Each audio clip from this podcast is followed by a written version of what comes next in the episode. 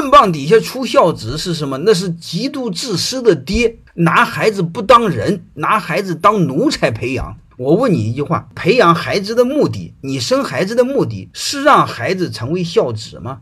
还是让孩子成为一个真正意义上的人，让他这辈子幸福快乐？我们太多的孝顺，你会发现成了道德绑架，遏制人性，压制人性。极度龌龊、极度自私、极度不自信的父母，才会天天嘴上喊孩子不孝顺，天天举例人家的孩子多么孝顺。真正的父母在干什么？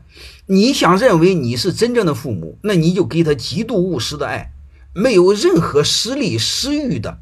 没有任何道德绑架的，你给他足够透明的爱，就一句话，我就想说，你的任务是先让他成为一个真正意义上的人。人这辈子本能，他是想追求圆满，不想给自己留遗憾。他本能一定要解决一个问题：他从哪来，他要到哪里去？有父母在，就是告诉他他怎么来的，从哪来的。所以你放心，孩子，如果你的孩子是真正意义上的人。